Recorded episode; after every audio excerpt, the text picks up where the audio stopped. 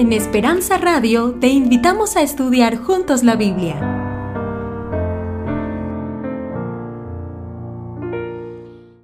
¿Cuál es nuestra realidad? O usted dirá, bueno, yo me llamo José Espósito y estudié tal cosa y vengo de tal lado, vivo en un lugar llamado Maryland, en Estados Unidos, etcétera, etcétera, me gusta comer tales comidas, estoy casado, tengo tres hijos. No, no, no, eso es lo que la gente ve de mí, pero ¿quién realmente soy yo? No siempre lo que la gente ve es lo que usted realmente es. Y vamos a estudiar hoy día la Biblia en cuanto a tu realidad. Cuando tú te enfrentas con tu realidad, tú encuentras ahora la necesidad o el camino para solucionar las dificultades con respecto a la realidad. Y vamos a colocar un ejemplo sencillo. Si usted está enfermo, por más que usted diga no estoy enfermo, no soluciona las cosas. Si usted está enfermo, necesita un remedio. Y el remedio le da la solución para su problema de enfermedad. Ahora, si usted no reconoce esa enfermedad, usted también puede perder la vida sencillamente por no reconocer su realidad.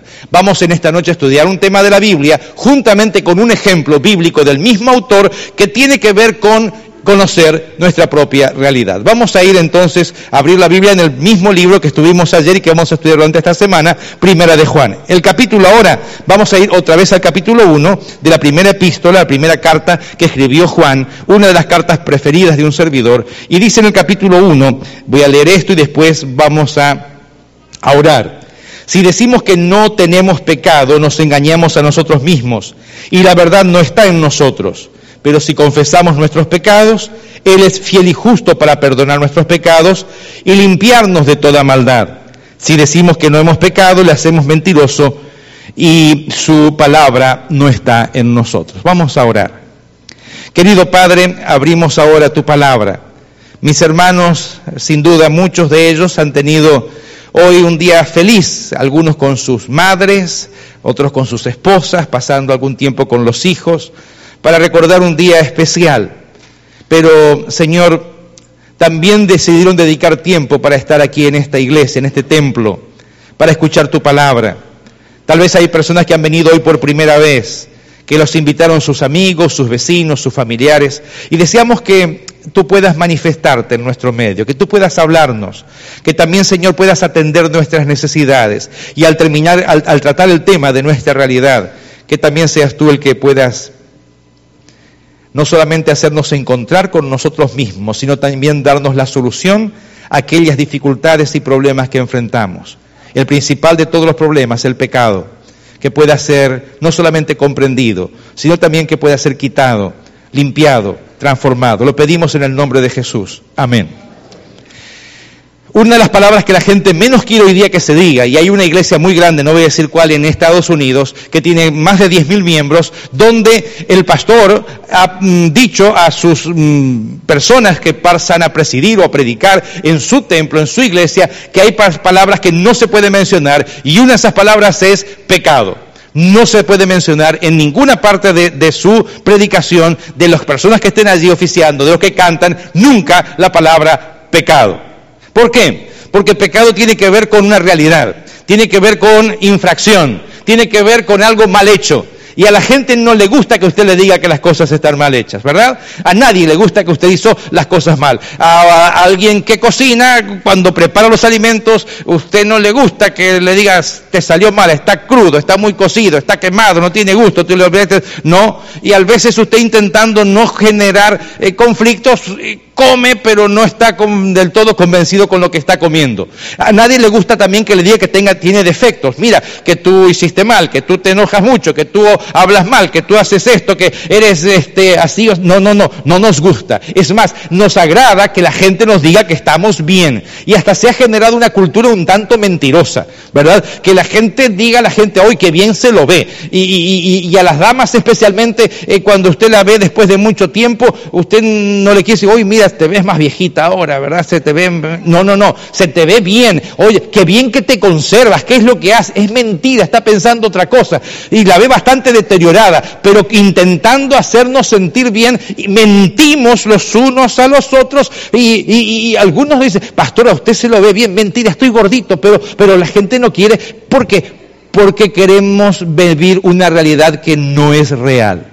En, el, en la parte cristiana o en el cristianismo últimamente ha entrado todo un movimiento casi yo diría hasta eh, filosófico de que tenemos que sublimar el pecado. Que no hablemos de pecado porque si hablamos de pecado la gente se va de la iglesia. Tenemos que decirle que todo está bien, que se los ve bien, que no importa lo que hagan. Si usted necesita vivir una vida de acuerdo a su propia voluntad, usted es libre de hacerlo. Usted tiene libertad para decidir también con quién se va a casar. No importa si la persona que usted eh, se quiere casar es atea o no, usted tiene libertad de casarse con quien quiera. Usted tiene libertad también hoy día, y donde especialmente yo vivo, de casarse con personas hasta del mismo sexo. Y hasta hace un tiempo atrás no estaba eso, no era eso correcto. Y se lo denominaba de una forma que era transgresión de las leyes divinas. Hoy día usted no lo puede siquiera decir. Y no solamente que no lo puede decir, sino que también tiene que, si alguien le pide dos personas del mismo sexo que usted lo case, por ley en donde yo vivo actualmente, usted necesita casarlos, debe casarlos. Y tiene que pedir todavía que Dios los bendiga. Y no solamente eso, hasta tiene que declararlo marido y marido.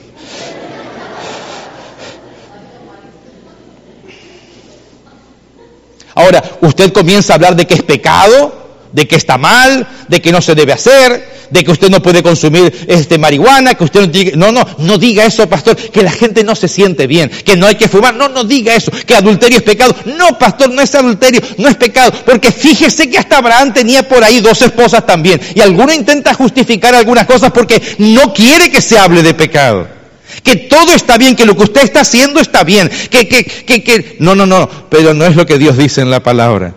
Y saben hoy día que las iglesias donde todo está bien y donde todo es bendición y prosperidad. Y la gente cuando ora inclusive ha incorporado, ha incorporado su lenguaje, Señor bendícenos ahora y bendice a tu iglesia y bendice a los hermanos que están aquí, bendice a los que no pudieron venir, bendice a esto, bendice al otro. Óigame, casi es blasfemia lo que uno está diciendo. ¿Por qué? Porque tal vez, Señor bendice a toda mi familia, Señor bendice a mis hijos. Y supóngase usted que su hijo o su hija en este momento está en un lugar incorrecto o está utilizando drogas o está emborrachando o está tal vez robando y usted todavía pide que Dios lo bendiga o queremos solo bendición y la gente se acerca para que también los pastores oren y dice, pastor, ore para que me vaya bien y ore para esto y ore por lo otro. Hace unos cuanto tiempo atrás apareció un muchacho en la iglesia, un joven.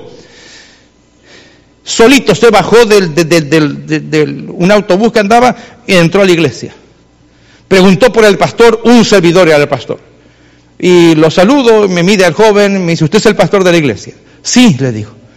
Pastor, quiero que me bautice. ¿Cómo? Quiero que me bautice. Interesante, le digo, sí. ¿Y por qué? Y me dice, pastor, quiero que me bautice y que me bautice hoy.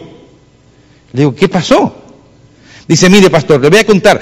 Yo venía cruzando la frontera por el río Bravo y caminando como 20 días o más y el coyote que me traía se fue y me quedé solo. Encontré una vía y comencé a caminar por la vía. De noche me dio sueño y me costé dormir al lado de la vía.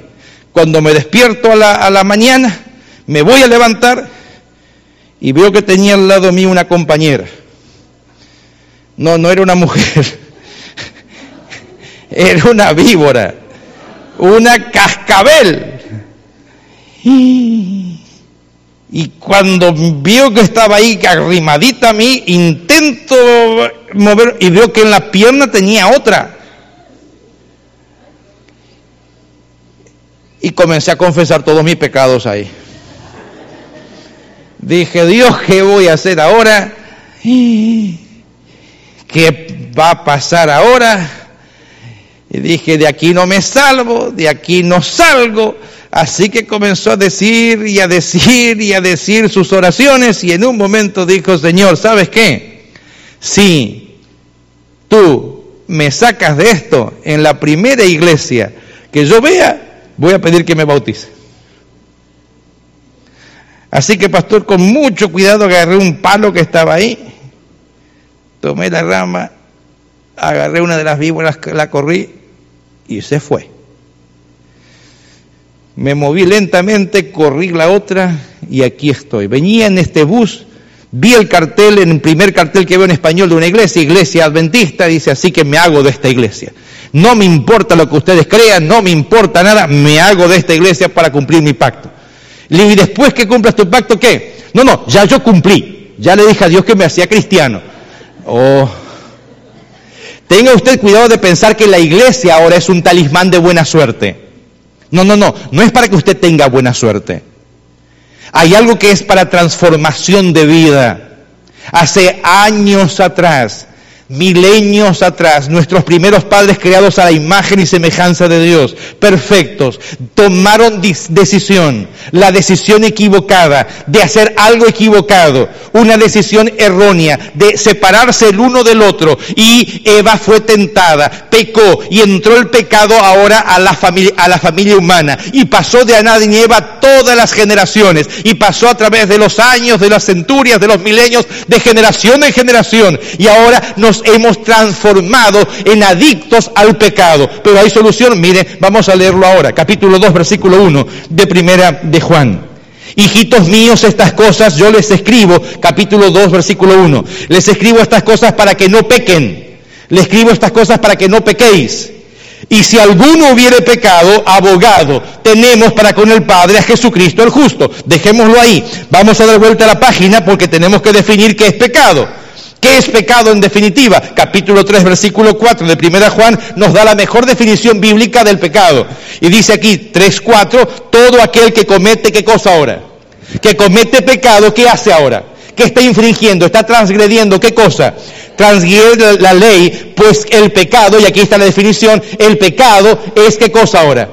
¿Transgresión de qué? De la ley. ¿De qué ley? ¿De la ley humana? No, de la ley divina. Hace unas cuantas años atrás, tres, cuatro, cinco años atrás, estaba dando una campaña evangelística en un país, no voy a decir cuál es el país, pero era por Centroamérica, era un país latino.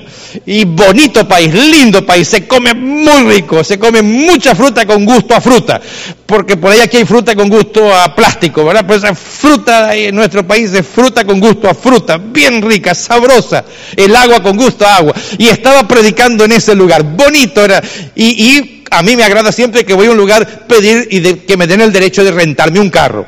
Y dije, me voy a rentar un carro y me dieron la oportunidad que rente un carro, porque no me gusta que me lleven de aquí para allá, porque si me siento como casi minusválido si me tienen que llevar de aquí para allá, así que yo me rento el carro y me muevo como me parece a mí. Y, y, renté el carro, y terminé de predicar anoche como a las nueve y media de la noche, diez de la noche, habían asistido como mil doscientas personas allí, una linda fiesta espiritual, y cuando vuelvo voy hacia mi hotel donde estaba parando y me detengo en el semáforo, en la luz. Usted bien sabe que cuando la luz está roja, ¿qué hay que hacer? Parar. Cuando está el verde, pasar. Así que en rojo yo me detuve.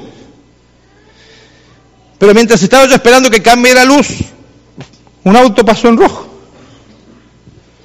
Y yo dije, este hombre venía dormido, tomado.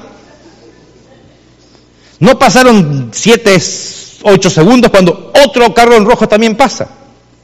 Digo, ¿qué pasa aquí? No, no pasó mucho cuando un auto vino también, se detuvo un poquito después también cruzó. Cambió la luz, así que yo también seguí. Dije, esta gente, wow, la policía los va a agarrar, les tiene que poner ticket, capaz que están drogados. Y comencé a pensar, ¿cómo no se van a detener? Pueden provocar un accidente, bla, bla, bla. Y mientras si veis otra luz roja, yo otra vez freno. Pero otra vez mientras yo me detengo ahí a esperar, pasa un carro, pasa otro, y uno atrás mío comienza, me, me, me. Y digo, está en rojo. Así que me esquiva así, hace así, y me hace una seña con la mano que yo no la puedo hacer aquí, y siguió. A la tercera luz, yo disminuí un poco la velocidad, y como todos pasaban, pasé también yo en rojo. A la cuarta luz pasé ya en rojo. Ahora cualquier luz que yo vi en rojo pasaba yo igual. ¿Por qué? Nadie hacía caso a la ley. Así que cuando usted ve que nadie hace caso a la ley, usted está viendo qué cosa ahora, que se motiva a también usted no hacer caso a la ley. Y aquí es lo que dice el apóstol. Cuidado, usted tiene que saber algo. Que el pecado es transgresión. ¿De qué ley? No de la ley de una ciudad, no de la ley del semáforo, de la ley de Dios. ¿Y cuál es esa ley de Dios? Dios la dio a través de sus siervos, los profetas, y en este caso específicamente con uno de sus profetas, con uno de sus mensajeros llamado Moisés. ¿Y quién le dio Dios? Dios le dio los diez mandamientos. ¿Dónde se los dio? En el monte Sinaí. ¿Y cómo se los dio Dios? Se los dio a, a Moisés en el monte Sinaí. ¿Y qué hizo? ¿Lo escribió Moisés? No, no, no, no, no, no. Lo escribió Dios con su propio dedo. Hay una parte de la Biblia que no está inspirada. Hay una parte de la Biblia que no fue inspirada. ¿Por qué? Porque inspirar significa que Dios le sopla a alguien. Pero esa parte no fue inspirada. Dios mismo la escribió con su propio dedo y son sus mandamientos, los diez mandamientos. Y el apóstol Juan, después que Cristo ya había muerto, que Jesús había ascendido a los cielos, le dice ahora, escribe, hijitos, estas cosas los escribo para que ustedes no pequen. Pero dime Juan, ¿qué es pecado? Más adelante escribe, porque pecado es transgresión de la ley. ¿De qué ley? Nomos, de la ley de Dios. O significa entonces que la ley de Dios está vigente todavía. ¿Y cuál es tu realidad y cuál es mi realidad? Somos transgresores de la ley de Dios. Ahora, es una situación desesperada. Usted y yo somos pecadores. Mm. Voy a hacer una preguntita nada más. ¿Hay aquí alguna persona que hace 10 años que no peca? 10 añitos que no comete ningún pecado. Levante la mano. No hay nadie. 5 años que no peca. Mire, ya menos. 5 añitos que no peca. ¿Hay alguien? Levante la mano. Tampoco. Un añito que no peca. Pastor, levante la mano. No levante la mano. No, ¿Ah, yo? No, no, yo soy el que pregunto. Carmen. Hay alguien que hace tres meses que no comete ningún pecado. Wow. Tendremos un gran bautismo el sábado. ¿Se da cuenta? Oh, pecado ahora es ir contra la voluntad de Dios. Pero hay solución para esa realidad. Hay alguien aquí que sea impecable, o sea que nunca haya pecado. No, todos somos transgresores de la ley de Dios. Ahora, ¿por qué? Porque en nosotros hay una naturaleza a la cual le llama el apóstol Pablo, somos carnales, una naturaleza carnal. Y esa naturaleza carnal va contra lo que Dios quiere hacer. Se vuelve contra la voluntad de Dios y no quiere que hagamos la voluntad de Dios. Y, en nuestra intención está el bien. En nuestra intención está, me voy a levantar y le voy a hacer un rico desayuno a mi esposa. Y voy a estar bien bonito porque es el Día de las Madres y voy a ponerle ahí huevitos revueltos y voy a ponerle chile bien picoso y le voy a poner esto y voy a poner tortillitas también y voy a poner acá frijolito y voy a poner acá y prepara, y usted está pensando en todo lo que va y le va a preparar eso. Y usted lo preparó. Y cuando le va llevando a su esposa ahí, él llega a la cama y llega ahí. Su esposa mira eso, lo mira usted.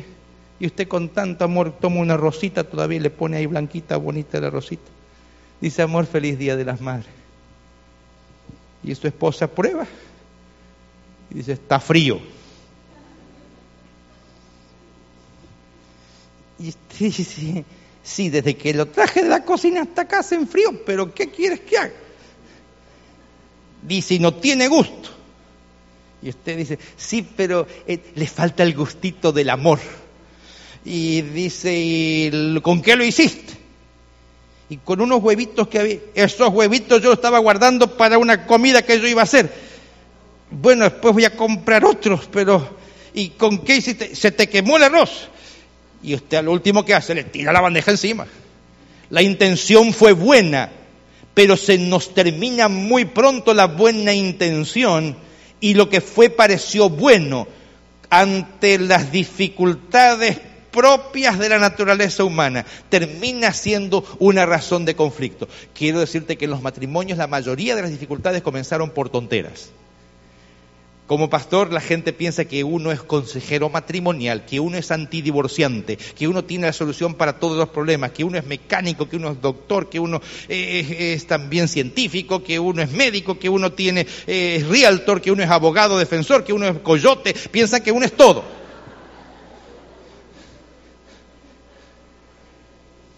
Hace unos años atrás estábamos comenzando mi ministerio y había una pareja que se estaba por divorciar. Y me llamaron a mí, pastor, nos divorciamos. Y le dije, ¿por qué se van a divorciar? Pastor, decía ella, es imposible vivir con este hombre. Le dije, ¿por qué? ¿Está malo él? No, no, no, no. Es insoportable. ¿Por qué? Dice, dice pastor, hicimos un baño nuevo. Y dice, pastor, él puso el espejo del baño. ¿Sí? Y, y quiero que usted venga al baño. Y estaba el esposo, estaba la esposa, y fuimos los tres al baño. Piensan que el pastor también es inspector de baños. Así que me dice la mujer, dice, pastor, ¿qué ve usted de raro en ese espejo del baño? Nada. Pastor, fíjese bien. ¿Es un espejo? Pastor, mide a la altura que lo puso. Ajá. Claro, ahí me di cuenta, la mujer era chaparrita. Entonces le dije, ah, hermana, usted no, no se ve bien, ¿eh? No es que no me veo bien, veo solamente el copete. Le digo, bueno, ¿y por qué no lo bajan un poco? Eso es lo que yo le dije a mi esposo. Y el hombre agarra y dice, pastor, usted sabe que yo soy constructor. Sí, yo sé que usted. Y las leyes de la construcción dicen que el espejo va a esa distancia del piso. Sí, yo sé. Por lo tanto, el espejo está bien colocado. El problema no es el espejo, el problema es ella. Le digo, sí, hermano, pero no la podemos estirar a ella. O sea, ya ella es como es. Sí, pastor, pero el espejo está bien puesto. Y entonces ahí vino el, el problema, que en esa discusión matrimonial, para solucionarla, el esposo vino y le había hecho un banquito y lo colocó debajo del lavabo. Entonces cuando ella se quería peinar tenía que sacar el banquito, subirse arriba del banquito y ahí entonces ahí se viera. Y la mujer eso lo ponía mal. ¿Sabe que se iban a divorciar? Dos personas que vivían años juntos. ¿Por qué? Por sencillez de que en su corazón y en mi corazón hay una naturaleza pecaminosa que nos quiere hacer pensar que siempre tenemos razón y no queremos dar el brazo a torcer. Es un conflicto real, es un problema real. Yo tengo razón. No, y, y sabe qué, culpa de un espejo, así que fui con el hermano y le dije, hermano, no se preocupe, no hay inspectores de espejo, póngale otro espejito más abajo. No, pastor, le dije, hermanito, póngale el espejo, por favor, hágala contenta a ella. Le hago otro baño para ella, pero el espejo está bien puesto. Naturaleza humana. ¿Qué es lo que dice el primero un niño? Mío. Y usted dice, y está recién, tiene dos añitos, un añito, ya está peleando naturaleza. Que dice aquí, hemos sido con una naturaleza de pecado. Y el pecado es transgresión de la ley. Pero apareció para eso el Hijo del Hombre para deshacer las obras del diablo. Extraordinario es esto. Fíjese, si alguno hubiese pecado, capítulo 2, tenemos ahora abogado para con el Padre. Capítulo 2, versículo 1 este, a Jesucristo el justo. Fíjese, versículo 2 ahora, 2.2. Y Él es la propiciación, o sea, Él es el precio por nuestros pecados y no solamente por los nuestros, sino también por los de todo el mundo. Y en esto sabemos que nosotros le conocemos si guardamos qué cosa ahora, sus mandamientos. Y el que dice, yo le conozco y no guarda sus mandamientos, el tal es mentiroso y la verdad no está en él. Pero el que guarda su palabra, en este verdaderamente el amor de Dios se ha perfeccionado. Por esto sabemos que estamos en Él. Porque el pecado era transgresión de los mandamientos. Y cuando usted conoce a Cristo ahora, usted decide por amor hacer la voluntad de Dios y no se siente preocupado por los mandamientos porque me son un peso, porque me son... No, no, no. Usted se siente feliz. Ay, ¿sabe usted por qué Carmencita me acompañó? Y algunos se enojan porque tal vez yo hablo de Carmencita, pero es mi única esposa. Ella vino conmigo aquí estos días por, por el cariño aquí de esta iglesia y también porque me ama a mí. Quiere estar conmigo. No hay ninguna persona en este mundo que me haya escuchado predicar tantas veces como Carmen. ¿Y sabe qué me dice? No se lo diga a nadie. Eres mi predicador preferido. ¡Wow! ¡Qué bonito! ¡Qué bonito! Si Jesús viene y Carmen se pierde, va a ser culpa mía. Porque yo fui a quien ella escuchó predicar siempre. Ahora, ¿por qué, ¿por qué soy preferido? Porque hay un ingrediente más, y es el ingrediente del amor. Y ahora vamos a estudiar una historia que escribió el mismo Juan. Esta historia la escribió Juan, que nos va a revelar algo acerca del pecado. Vamos a ir al Evangelio según San Juan, vamos a unir esto del pecado con la historia que está en San Juan capítulo 5. Después vamos a concluir con este libro otra vez, pero ahora fíjese, San Juan capítulo 5. Hay una historia que usted habrá escuchado tal vez muchos sermones, pero quiero solamente sacar un detalle de, este, de esta historia de San Juan capítulo 5. Es el mismo que escribió la, la epístola y ahora dice, capítulo 5, del Evangelio según San Juan, voy a leer a partir del versículo 2. Hay en Jerusalén, cerca de la puerta de las ovejas, un estanque llamado en hebreo Bethesda, el cual tiene cinco pórticos. En, ese, en, el, en este yacía una multitud de enfermos, ciegos, cojos y paralíticos, que esperaban el movimiento del agua porque un ángel descendía de tiempo en tiempo al estanque y agitaba el agua.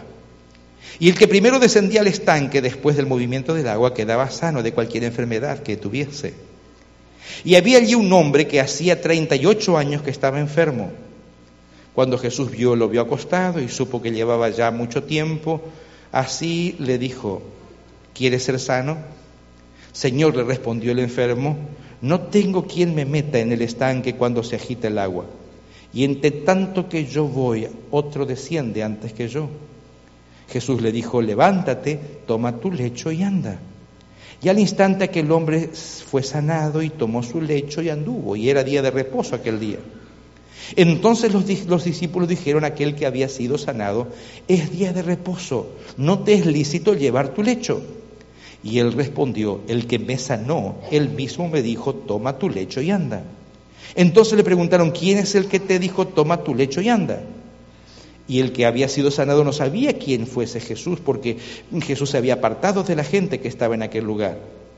Después le halló Jesús en el templo y le dijo, mira, has sido sanado, no peques más, para que no te venga alguna cosa peor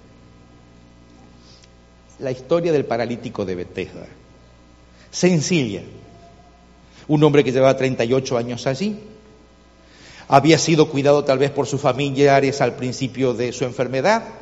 Usted puede cuidar a un familiar una semana, dos semanas, un mes, pero después de un tiempo se comienza a tornar un poco dificultoso atenderlo. En aquel tiempo todavía era peor. No había sistemas de salud, no había sistemas de, enfermeras que pudieran, no había hospitales en sí. Así que los llevaban a un estanque y dejaban ahí a los enfermos. Y según la tradición, de tanto en tanto venía un ángel, movía el agua y el que descendía primero era sanado. Y sin duda, algunas personas por fe eh, habían sido sanadas. Y aquí estaba ahora este hombre esperando. Y ahora aparece Jesús en el estanque y había ciegos, había paralíticos, había cojos, había eh, eh, eh, gente con toda clase de enfermedad allí. Y Jesús se acercó a ese hombre porque sabía que llevaba 38 años con ese problema. Ahora, fíjese que el problema de su parálisis tenía que ver con algo, no solamente con un defecto, no solamente con una enfermedad en los huesos, no solamente con un accidente, sino con algo más. La, conclusión de la historia nos dice que había algo allí que tenía que ver con el pecado. Por lo tanto, la enfermedad de este hombre, 38 años, tenía un, un, origen en el pecado. ¿En qué cosa? En la transgresión de la ley. ¿De qué ley? De la ley de Dios. Porque Jesús le dice al final, no peques más para que no te venga algo peor. A la mujer pecadora Jesús le dijo, ni yo te condeno, vete y no peques más. O sea, qué interesante. Dios no quiere que usted peque. Oh, no, no, no, no, no, no. No es que Dios se puso ya muy viejito y que ahora le da lo mismo como usted viva. No, no, no, mi querido hermano. En el cielo no va a entrar ningún pecador, no va a entrar ningún idólatra, no va a entrar ningún mentiroso, no va a entrar ningún hechicero, no va a entrar ningún adulto. Ay, pastor, no diga esas cosas que la gente se siente mal. Óigame, yo quiero que usted vaya al cielo. Y para que usted vaya al cielo, usted tiene que ser conforme a lo que Dios determinó que van a ser los ciudadanos del cielo. ¿Y van a ser quienes? Los que le amen de todo corazón a Él y quieran ser fieles a Él, inclusive hasta la muerte. Y ahora estaba el paralítico allí. 38 años. Jesús se acerca y le pregunta, ¿quieres ser sano? Y ahora el hombre dice, no tengo nadie que me tome cuando se mueve el agua y me meta dentro del estanque. No tengo, no tengo solución. Estoy aquí, pero yo no tengo solución. Por más que estoy aquí esperando que se mueva el agua, cuando se mueve el agua, yo no llego. Nunca he intentado, pero yo no llego. Pero quieres ser sano. Claro que quieres ser. Bueno, entonces levántate, toma tu lecho y Pero no tengo. La condición humana del ser humano es yo no puedo con mis problemas. Yo no puedo con mis vicios. Yo no puedo con mis defectos de carácter. Yo soy así. Si me, si me quieren así, bien. Y si no me quieren, váyanse. Yo soy así y punto. No, no, no. Discúlpame. Hay solución para tu problema. Aunque lleves 38 años con el mismo problema. Hay solución en Cristo Jesús. Pero solamente tienes que hacer lo que Jesús te dice que hagas. No, no, así es mi carácter. Discúlpame. En Cristo hay poder para transformar tu carácter. No, no, pastor, es que yo no puedo con este vicio. En Cristo hay poder. Pastor, es que a mí, hace, ¿cuánto era? 11, 12 años atrás, iba a tener un bautismo. Después de hacer un llamado, y un joven se presentó que se iba a bautizar y me dice, pastor, sabe que yo no me voy a bautizar. Le digo, ¿por qué, hijo? No, pastor, yo tengo un problema muy serio. Le digo, ¿qué pasa, hijo? No, pastor, no se lo puedo decir, porque usted es pastor y... No, no, dímelo. No, pastor. ¿Cuál es tu problema, hijo? Dímelo. Me da vergüenza, pastor. Le digo, ¿por qué te va a dar vergüenza? Bueno, porque usted es pastor y no sé, yo me hago como que los pastores medios como, que son santos. Sabes que voy a ser santo. Bueno, pastor, ya que usted quiere, le voy a decir la verdad. Mi problema es que a mí me gustan las mujeres. ¿Y qué? Me gustan las mujeres. No me diga. Sí, pastor. A mí también. ¿Qué me dice? A mí también. Digo, me alegra que te gusten las mujeres y no los hombres. No, no, pastor. Yo le estoy diciendo, no, yo también te digo, a mí también me gustan las mujeres. Pero pastor, sí, como me gustan las mujeres, me casé con una mujer. Entonces Dios me dio una, me casé con él. No, no, pastor, pero mi problema es que a mí me gustan todas. Ah. Y por eso no quieres entregar tu vida. Sí, pastor, porque yo, yo no puedo. Le dije, sabes, haz tu pacto con Dios aquí.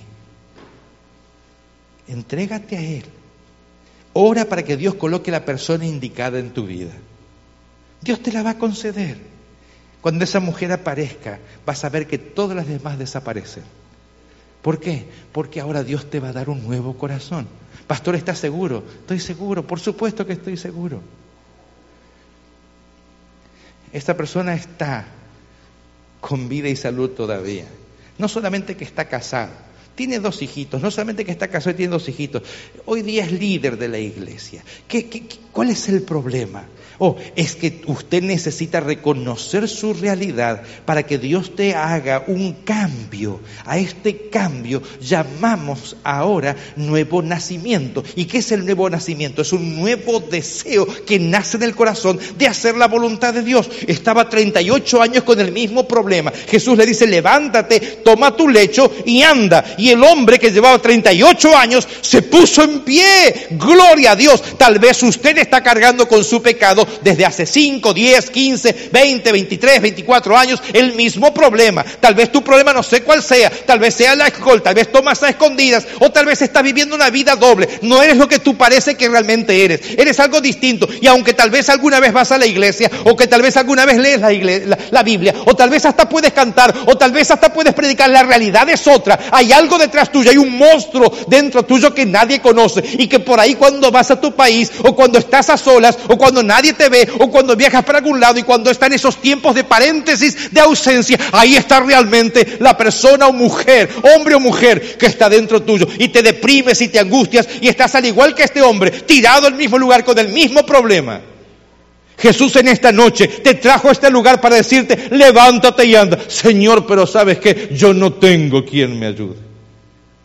Cristo tiene poder para solucionar los problemas. En Él hay victoria definitiva para cualquier problema. Entiéndelo, mi querido hermano.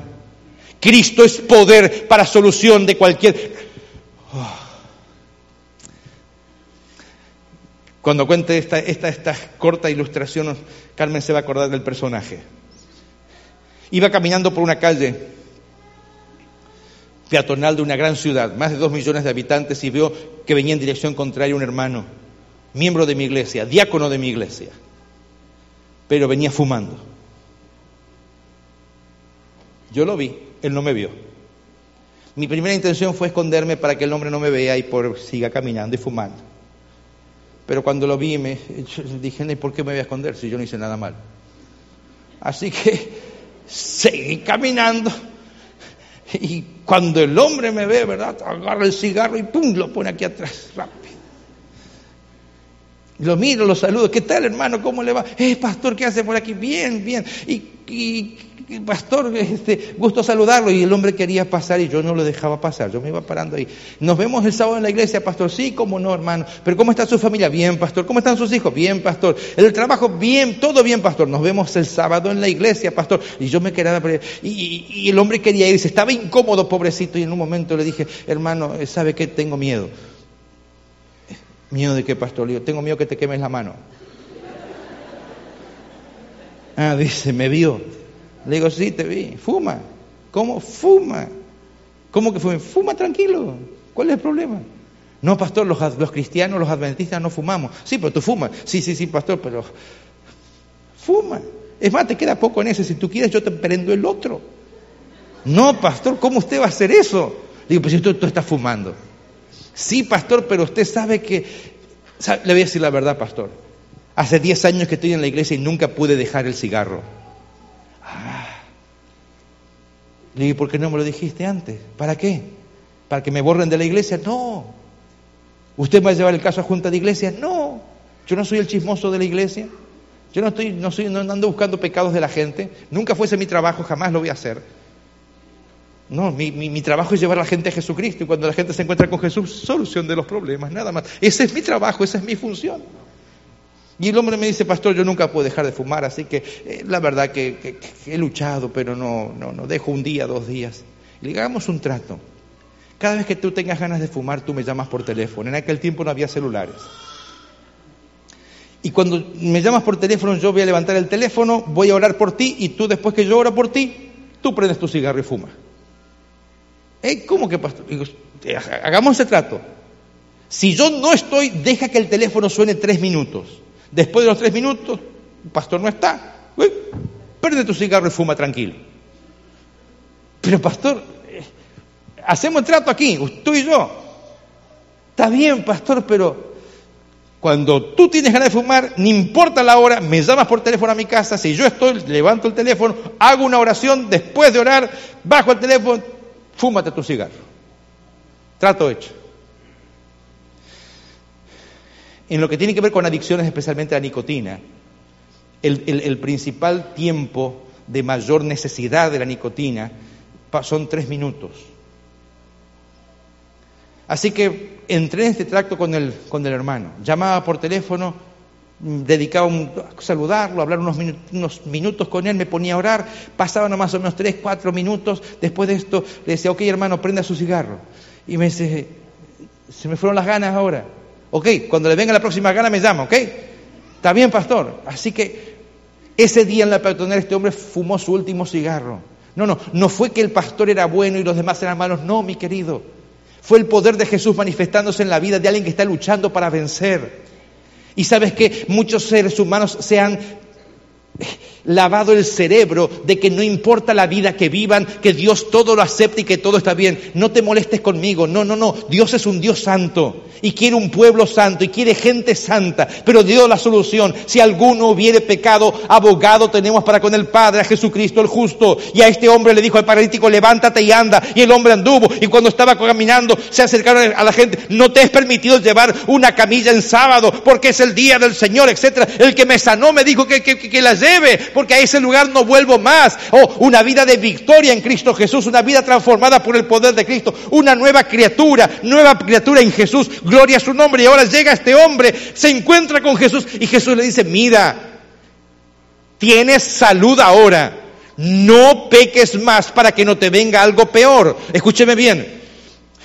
No me da hoy, el tiempo. Hay situaciones especiales en la vida que Dios te permite que pases por esa dificultad porque Dios quiere manifestar su gloria en ti. escúchame bien, Dios quiere manifestar su gloria en ti. No te asustes ante la prueba, no te asustes ante la dificultad. Hay situaciones que estás pasando que Dios quiere glorificarse en ti. Y hay situaciones de la vida en la cual Dios quiere transformarte a ti. Quiere mostrar que es su poder es tan grande que puede hacer de lo que era un hombre tirado en el piso 38 años una criatura ahora que glorifique su nombre. Y volvemos ahora a Primera de Juan.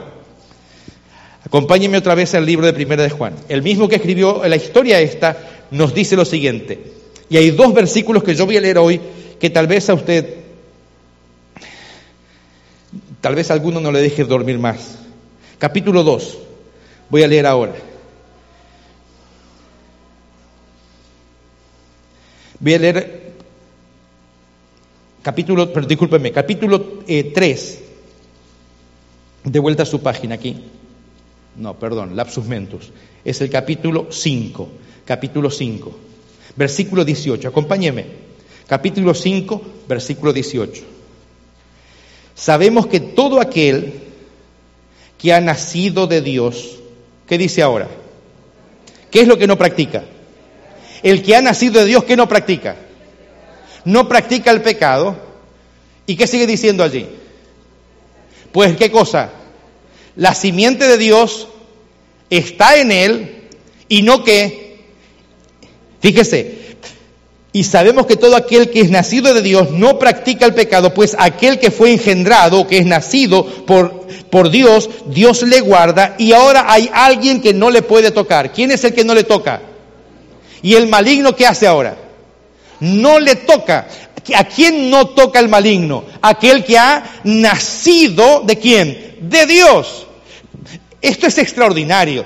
Oh, hay libertad plena para aquel que nace de Dios. Y sabemos que todo aquel que ha nacido de Dios ahora no practica el pecado, no vive en pecado es liberado. Si antes vivía una vida promiscua, deja esa vida promiscua. Si estaba atado por la pornografía, vence la pornografía. Si estaba atado por la música incorrecta, mundana, vence también eso. Si el alcohol, la tecate, la Miller Light lo tenía sumido, ahora vence también eso. Si era el alcohol, era eh, el tequila, vence eso. Si, si, si vivía una vida falsa que parecía un buen padre, pero no lo era, vence eso. Es transformado por quien, por el poder de Dios. ¿Por qué? Porque ahora cuando usted es nacido de Dios, está bajo el dominio de Dios y el maligno, escúcheme bien, el demonio no lo puede tocar porque usted ha nacido de Dios y usted va, está bajo el cuidado divino. Gloria a su nombre.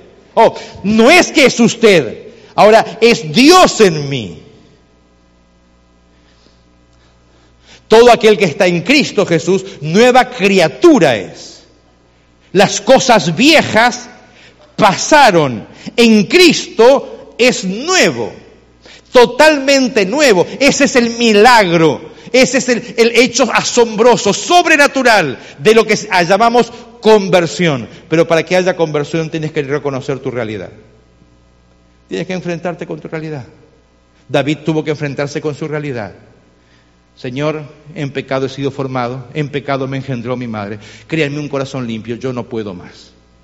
El hombre paralítico tuvo que reconocer su realidad. Yo no tengo quien me tire dentro del agua. Señor, esta es mi realidad. Yo no tengo.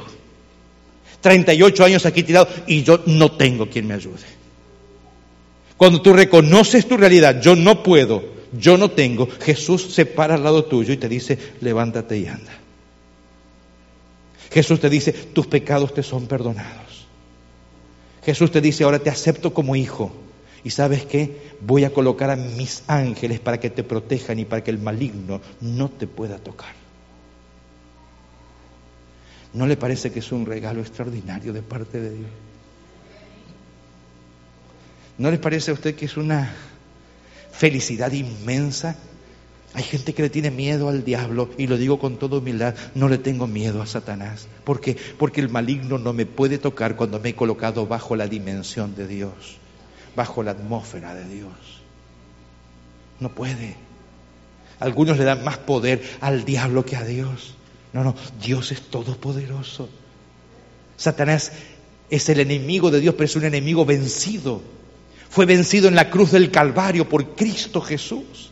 Él murió por tu pecado, pero no murió para, cuidado, no murió para cubrir tu pecado, Él murió para quitar tu pecado. Acompáñeme a leerlo es extraordinario. Si usted entiende esto, usted va a ser la persona más feliz, más feliz que hay en, el mundo. Dice aquí el capítulo 2. Voy a leer a, partir de desde el versículo este, 2.2. Y, el que, y Él es la propiciación por nuestros pecados, y no solamente por los nuestros, sino también por los de todo el mundo. Y en esto sabemos que nosotros lo conocemos, si guardamos sus mandamientos. Y el que dice, yo le conozco, y no guarda sus mandamientos, el tal es mentiroso, y la verdad no está en él. Pero el que guarda su palabra, en este verdaderamente el amor de Dios se ha perfeccionado. Por esto sabemos que estamos en él. El que dice que permanece ahora en él, debe andar como él anduvo. Gloria a Jesús. Ahora vivimos la vida de Cristo aquí en la tierra. No, somos qué cosa? Capítulo 2, versículo 9. El que dice que está en la luz y aborrece a los demás, a su hermano, está todavía en tinieblas. Pero el que ama a su hermano permanece en la luz. Y se acuerda usted que Dios es luz y en él no hay tropiezo. Gloria a su nombre. Eh, ahora andamos en una dimensión distinta. Usted puede amar a sus enemigos, a los que le hacen mal, a los que inclusive lo discriminan, a los que lo maltratan. ¿Por qué? Porque usted está ahora perdonado por Dios y ama inclusive a sus enemigos, a los que le han hecho hecho mal y los puede amar y puede orar por ellos y la gente se siente, dice, ¿y qué le pasa a este antes? Antes me tiraba toda la basura para este y ahora no me la tira más, es más, me saluda. Es el poder transformador de Dios. Es el poder del amor de Dios para contigo. Es el poder de Dios del amor para conmigo. Y, y, quiero decirles de corazón, hermanos, en mí, en mi propia naturaleza, en mi propia herencia. No estaba a ser pastor por nada. Tenía otros planes para mi vida. Tenía otros deseos para mi vida. Pero un día Jesús me sacudió en la cama donde estaba intentando dormir y me dijo, te voy a sacar de donde estás. Eh, voy a ser médico y voy a hacer plata. Cortas aquí, te cobras 10 mil dólares. Cortas y cierras y ni sabes lo que hiciste adentro ahí, eh, pero cobras igual.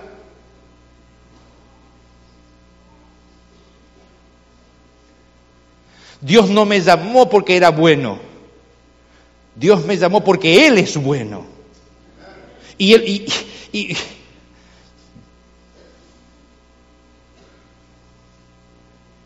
mi temperamento extremadamente explosivo, muy pendenciero en la escuela primaria, secundaria. Podríamos pasar contándole esta noche historias de, mi niñez, de mi juventud, de mi adolescencia. Me gustaba pelearme con la gente y pegar. Y no a los chaparritos como yo, no a los grandotes, no le tenía miedo. Pegaba primero y Dios me dio piernas rápidas para correr, así que sabía huir. Temperamento agresivo, Dios quiere manifestar su poder en ti. Dios quiere manifestar su gloria en ti. Dios te eligió, te escogió. Y ahora quiere, y dice José, yo no te elegí, pero Señor, yo no sirvo para ser pastor, a mí no me gusta. No, no, no tengo, no tengo dones naturales, pero yo, yo te elegí justamente porque tú no sirves. Y me sacó de donde estaba y me hizo todo pasar por un proceso de transformación, de transformación. Mis amigos de la juventud, Hace unos 3, 4 años atrás vinieron tres amigos del, high school a escucharme predicar y dice, José, no lo puedo creer que estés predicando.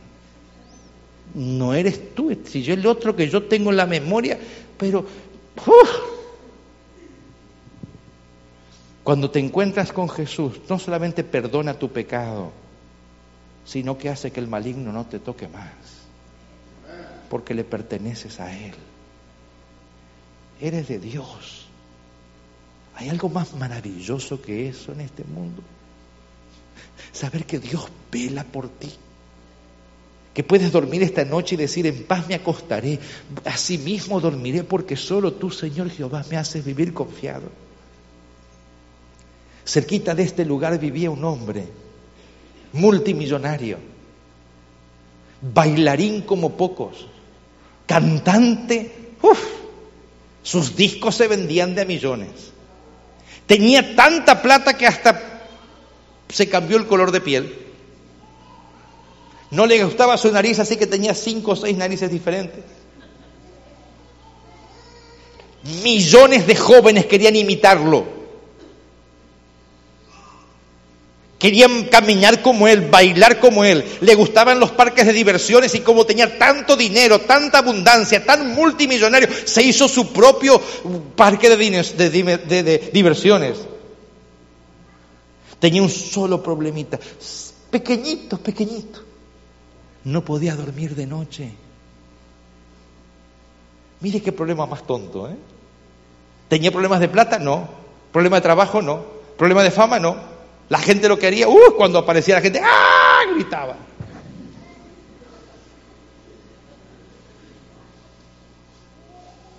¿Les faltaban mujeres para pasar bien una noche? No, la línea tenía. ¿No tenía con qué viajar? No, tenía su propio avión. Una tontera, insignificante, no poder dormir de noche. Y tal era su problema que tenía que venir un médico a colocar la anestesia quirúrgica, anestesia de quirófano, como si lo fueran a operar para que pudiese dormir unas horas. ¿Sabe cuánto hubiese pagado para dormir una noche como usted? Para dormir una noche como yo. Que mi esposa dice, despiértate ya. Oh, qué bonito. Yo tengo una cama que, uy, le digo siempre a Carmen, el que inventó las camas hay que hacerle un monumento. Qué bonito que es dormir, acostarse. Carmen me dice, pero no, no, estás preocupado. No me preocupo por nada, duermo. Una noche este que tenía que suministrarle la anestesia quirúrgica, se le fue un poco más y lo dejó durmiendo para siempre. Poco más de 50 años, fama, fortuna. Lo que se imaginaba podía tenerlo, pero no valió de nada. Había algo que no tenía. Paz en el corazón para dormir. El maligno, el maligno agarra su presa, juega un tiempo con ella y después termina destruyéndola. Siempre es así. El maligno agarra a su presa, juega un tiempo con ella, le da lo que parece que... y después de eso la destruye. Cuando usted se coloca en la dimensión de Dios, cuando usted se entrega a Cristo Jesús, cuando usted pide el perdón de sus pecados y errores, ahora Cristo te protege, Cristo envía a sus ángeles y no te puede tocar el maligno porque le perteneces a Jesús. Pero si tú no haces eso, si tú no decides por Cristo, si tú no pruebas por con Jesús, el maligno sigue teniendo derecho de jugar contigo y de, seguir tentándote. Y cuando dices no voy a tomar más, te hace caer cinco o seis botellas de cervezas regaladas. Y cuando dices no quiero saber más nada con el sexo ilícito porque voy a cuidarme para mi hogar y mi esposa. Te hace aparecer mujeres por ahí. Y cuando dices no quiero saber más nada con hombres porque yo voy a cuidar mi hogar. No, no, te hace aparecer un hombre apuesto, musculoso, bien bonito. Y dice, con este no me puedo resistir. Ahí está el maligno. Ahí está el maligno. Disfrazado. Pero va a jugar un tiempo contigo y después te va a tirar y te va a matar. El que tiene al Hijo tiene la vida. Y Jesucristo lo dijo, mi querido hermano, yo vine para que tú tengas vida y para que la tengas en abundancia. Qué bonito, qué bonito. En esta noche no puedo terminar sin hacer una invitación. Mi invitación es para que todos nuestros amigos, no voy a llamar visitas porque la visita viene y se va. Los amigos son parte de la casa. Por lo tanto, quiero que todos nuestros amigos vengan aquí adelante para decirle, Señor Jesús, perdona mis pecados. Yo me veo, esta es mi realidad, Señor. Quiero ser perdonado por ti y quiero salir de este lugar con tu protección para que el maligno no me toque. Oh. ¿No les parece que es una buena decisión? Pedirle al Señor, no quiero saber más nada con el maligno. Nuestra hermana va a cantar. Y mientras ella canta, Todo aquel que quiere decirle al Señor Jesús, Señor, quiero tu cuidado, quiero tu protección, quiero tu perdón, quiero hacer tu voluntad, quiero serte fiel a ti, quiero ser vencedor, quiero ser totalmente vencedor, quiero ser leal, voy a pedirle que se ponga de pie y venga aquí adelante. Nuestros invitados, nuestros amigos, no importa si han venido hoy por primera vez, por segunda, por quinta, no importa cuántas veces, pero que quieran pasar de una oración de protección para que vuelvas a tu, a tu casa con la protección de los ángeles de Dios, bajo la, la guía del Espíritu Santo. Voy a invitarte que vengas aquí porque quiero orar por ti. ¿Les parece bien? ¿Quién es el primero o la primera de nuestros invitados que quiere ponerse en pie? Levántese, amén, gloria al Señor. Cante, por favor, hermana. Y mientras ella canta, todos nuestros invitados vengan aquí al frente para orar. Gloria al Señor, amén, amén, amén. Amén. No importa dónde esté, levántese, amén, gloria a Dios, gloria a Dios, amén.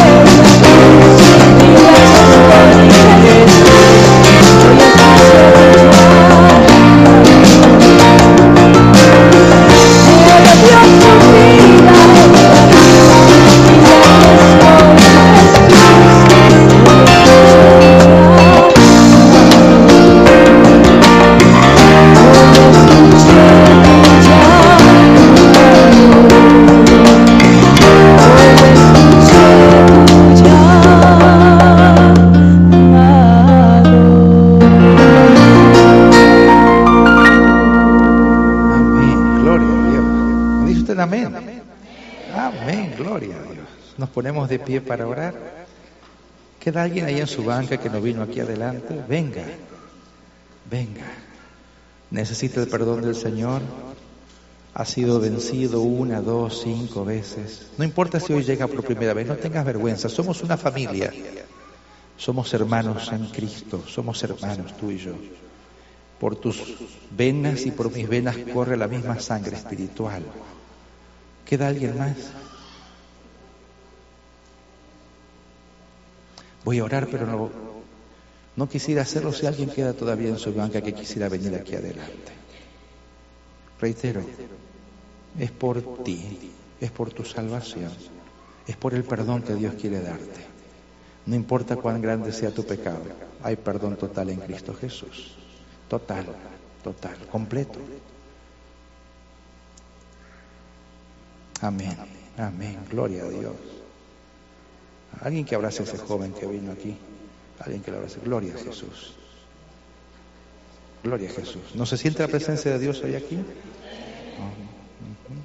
Querido Señor, gracias porque no estás solo en el cielo.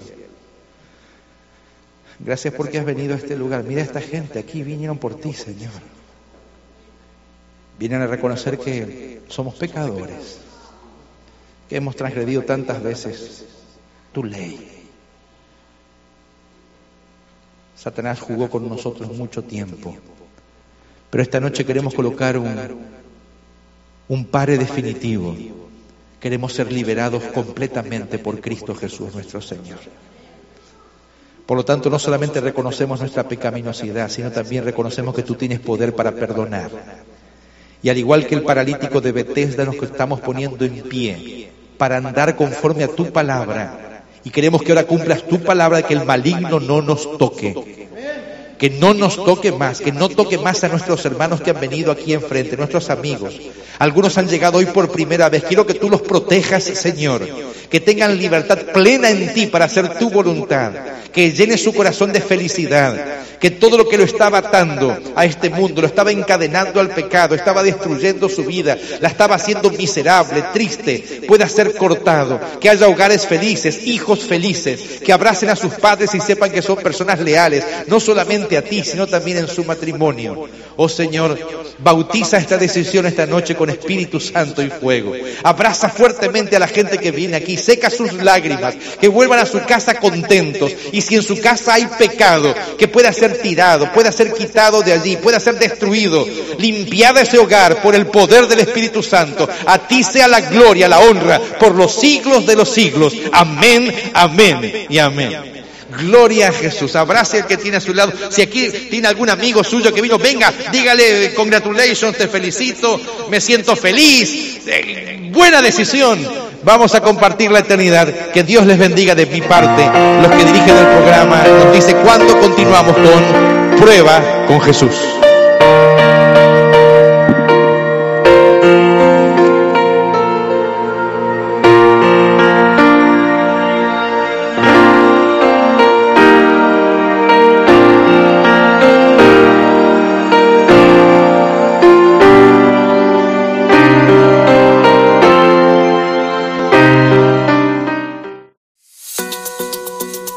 Esperanza Radio. www.esperanzaradiolv.com